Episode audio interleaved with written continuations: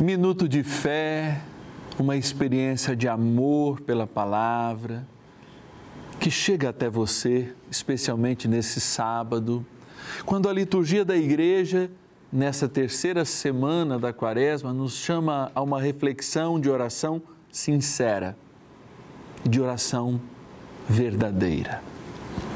Ouçamos o evangelho de hoje. Jesus lhes disse ainda esta parábola a respeito de alguns que se vangloriavam como se fossem justos e desprezavam os outros. Subiram dois homens ao templo para orar. Um era fariseu e o outro publicano. O fariseu em pé orava no seu interior desta forma: Graças te dou, ó Deus, porque não sou como os demais homens, ladrões, injustos, adúlteros, nem como o publicano que está ali jejuo duas vezes na semana, pago meu dízimo de todos os meus lucros. O publicano, porém, mantendo-se à distância, não ousava sequer levantar os olhos, mas batia no seu peito, dizendo: Ó oh Deus, tem piedade de mim, que sou pecador. Digo-vos: este voltou para casa justificado, o outro não.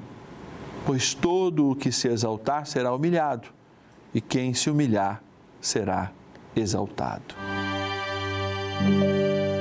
A dinâmica e a didática do Evangelho são dinâmicas e didáticas totalmente diferentes das lógicas humanas.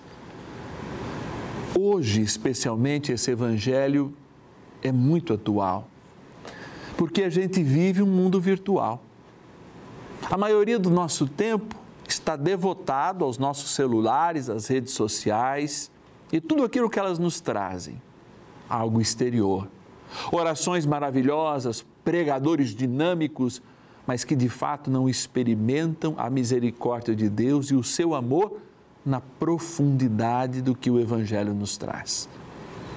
O desafio neste sábado, da terceira semana da Quaresma, é de fato experimentarmos está de corações abertos, reconhecendo diante de Deus que antes somos pecadores e devotamente, fazendo em silêncio e fazendo diante de Deus a verdade daquilo que somos e de que temos.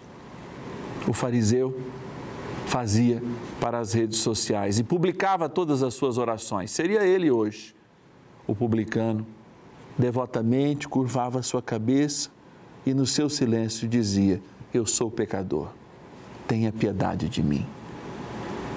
Que a gente possa aparecer mais e cada vez mais com os publicanos que eram odiados por causa da sua posição de cobrança de impostos na sociedade, mas que eram amados por Deus quando apresentavam o seu coração sincero.